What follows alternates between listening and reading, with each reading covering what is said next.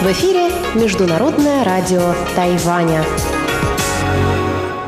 В эфире русская служба Международного радио Тайваня. Здравствуйте, дорогие друзья! Из нашей студии в Тайбе вас приветствует Мария Ли, и мы начинаем программу передач из Китайской Республики Тайвань. Напомню, что наши передачи вы можете принимать на коротких волнах на частоте 5900 кГц с 17 до 17.30 UTC и на частоте 9490 кГц с 11 до 12 UTC, а также вы можете слушать все наши часовые программы и отдельные передачи на нашем сайте ru.rti.org.tw в нашем мобильном приложении RTI To Go и с помощью программы подкастов.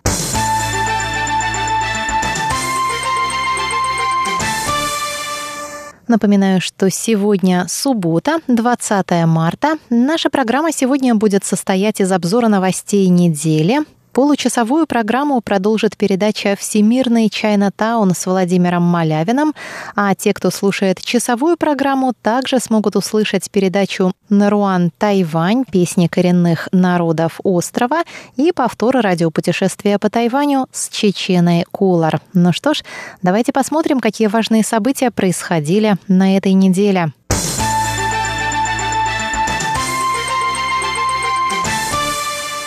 Наверное, главным событием для Тайваня стала встреча высокопоставленных госслужащих США и Китая, которая прошла на Аляске в четверг.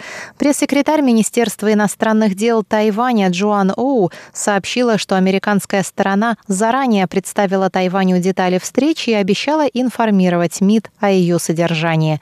Встреча госсекретаря США Энтони Блинкина и советника Белого дома по национальной безопасности Джейка Салливана с министром иностранных дел КНР Ван И и главой канцелярии комиссии ЦК КПК по иностранным делам Ян Дечи прошла 18 марта по местному времени. В ходе встречи госсекретарь Блинкен сказал, что администрация президента Байдена обеспокоена действиями Китая в отношении Синьцзяна, Гонконга и Тайваня.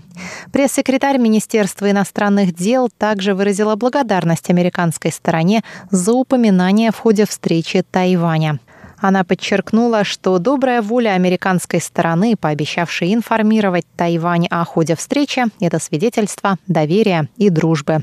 Министерство иностранных дел Тайваня продолжит тесное сотрудничество с администрацией президента Байдена в деле продвижения мира, стабильности и процветания в Тайваньском проливе и Индо-Тихоокеанском регионе, добавила У Дян Ань.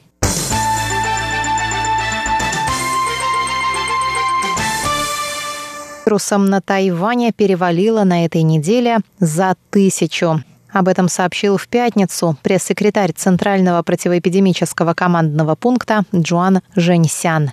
19 марта на Тайване было зарегистрировано 6 новых завозных случаев заболевания, и общее их число достигло 1004. Десять из них смертельные. Последние шесть случаев были завезены на Тайвань из Парагвая, с Филиппин, из США и Индонезии. Общее число завозных случаев коронавируса достигло в пятницу 888. Общее число местных случаев – 77. Еще 36 заболевших были участниками флотилии «Дружбы». Двое – это новозеландский пилот и заразившаяся от него женщина. Один случай имеет неизвестное происхождение. 959 человек на Тайване уже вылечились, 35 проходят лечение в местных больницах.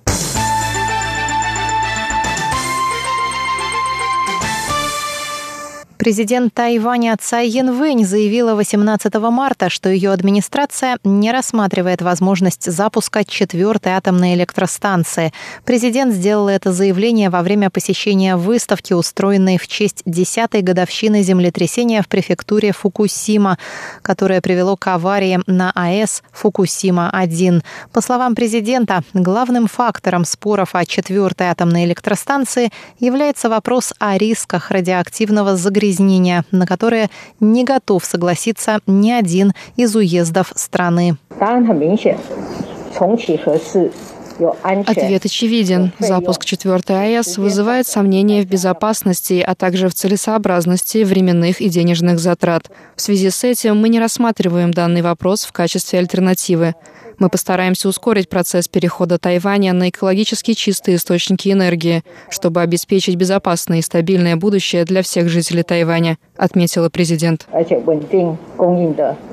Строительство четвертой АЭС, начавшееся в 1999 году, было заморожено в 2014 году. На общенациональном референдуме в ноябре 2018 года 59% тайваньских граждан проголосовали за продолжение использования атомной энергетики на Тайване. В мае 2019 года правящая демократическая прогрессивная партия внесла поправки в закон об отказе от атомной энергетики в соответствии с результатами референдума референдума, однако выступила против запуска четвертой АЭС. Следующий референдум по вопросу возобновления строительства четвертой АЭС пройдет в августе 2021 года.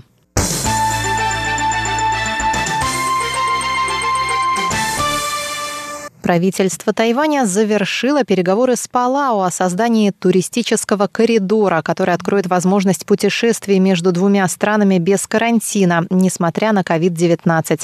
Это стало возможным благодаря отсутствию случаев заражения как на Тайване, так и в Палау. Коридором смогут воспользоваться только путешественники, которые не бывали в странах повышенного риска в течение последних шести месяцев. Вылетающие с Тайваня будут сдавать ПЦР-тесты в аэропорту борту. Только получившие отрицательный результат будут допущены на рейс. Изначально правительство Палау предлагало проводить экспресс-тест на антитела по прибытии на остров, однако тайваньская сторона высказалась против этой идеи из-за высокой вероятности ошибки в таких тестах. При возвращении на Тайвань путешественники должны будут самостоятельно наблюдать за состоянием своего здоровья и через пять дней сдать тест на COVID-19. Если тест будет отрицательным, то в оставшиеся 9 дней двухнедельного карантина они могут придерживаться придерживаться менее строгих правил самоизоляции.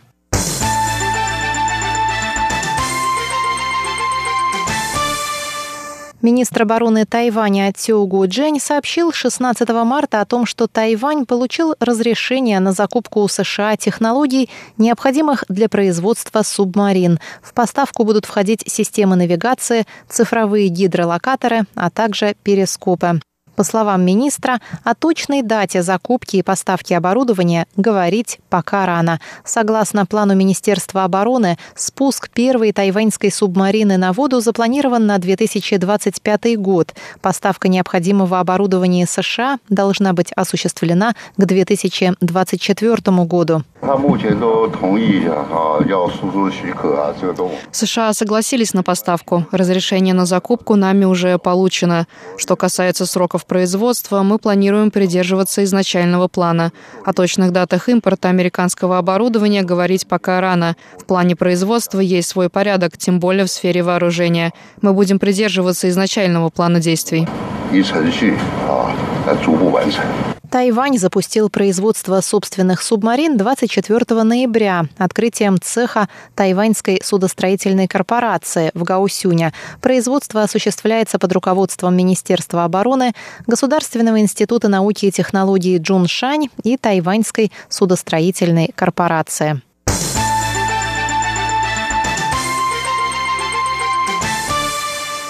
Были у нас на этой неделе и некоторые забавные новости. Почти 200 граждан Тайваня решились на смену имени ради участия в двухдневной промоакции сетевого ресторана японской кухни «Суширо». Условием акции стало наличие в имени иероглифов «гуэй» и «ю», что в сочетании означает «лосось».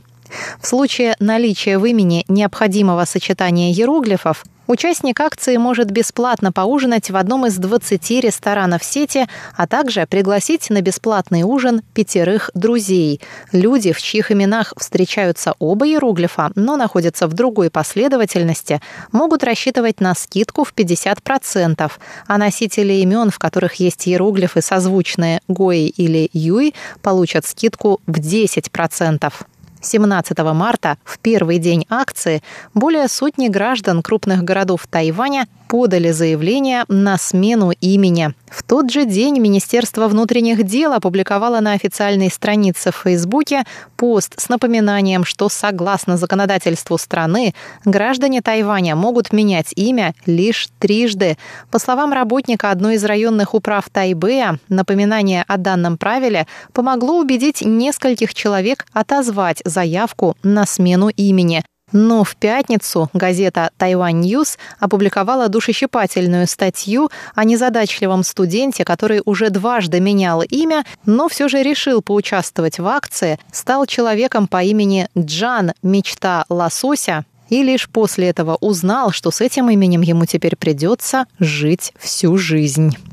Акция продлилась еще один день и завершилась вечером 18 марта. По словам нескольких граждан, сменивших имя ради бесплатного ужина, они планируют поменять имя вновь после окончания акции. Но вот видите, не всем это удается. А вы, дорогие друзья, присоединяйтесь завтра к нашему воскресному шоу, чтобы более подробно обсудить эту замечательную во всех отношениях промо-акцию.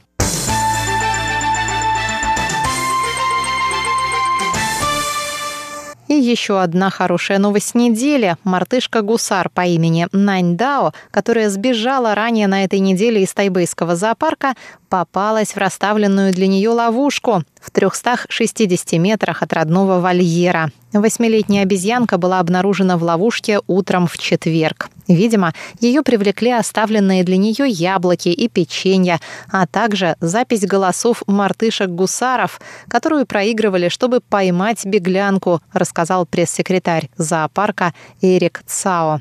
Состояние Наньдао стабильное, хоть он слегка и нервничает. Его ожидает подробный медицинский осмотр и двухнедельный карантин, после чего он сможет вернуться в вольер к своим сородичам.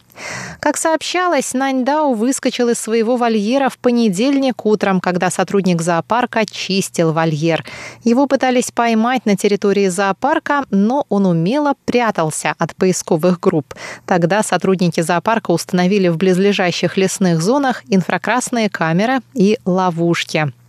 Наньдао стал третьим зверем, сбежавшим из тайбэйского зоопарка за последние месяцы. В сентябре прошлого года из зоопарка бежала самка муравьеда. Ее поймали лишь спустя три месяца. В ноябре исчезла леопардовая кошка, но и ее удалось вернуть в зоопарк на 17-й день после побега. Пресс-секретарь зоопарка сообщил, что сотрудники пройдут дополнительное обучение, чтобы подобные инциденты в будущем не повторялись.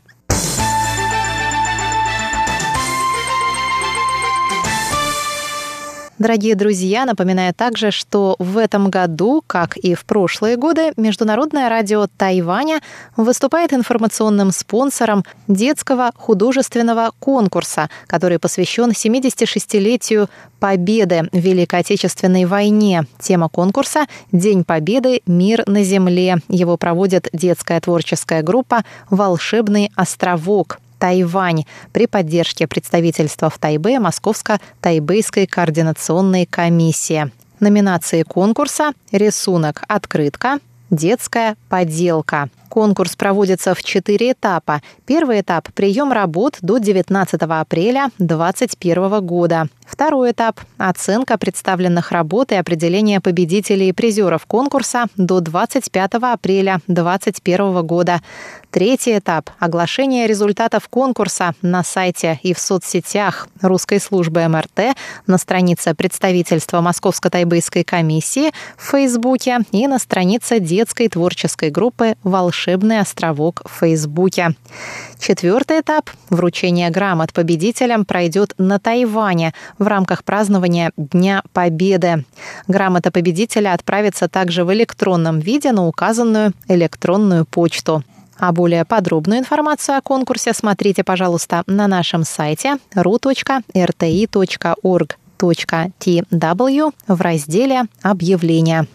Ну что ж, я Мария Ли, на этом заканчиваю обзор новостей недели и призываю вас к прослушиванию дальнейших передач русской службы МРТ, среди которых «Всемирный Чайнатаун» с Владимиром Малявиным. Оставайтесь с нами.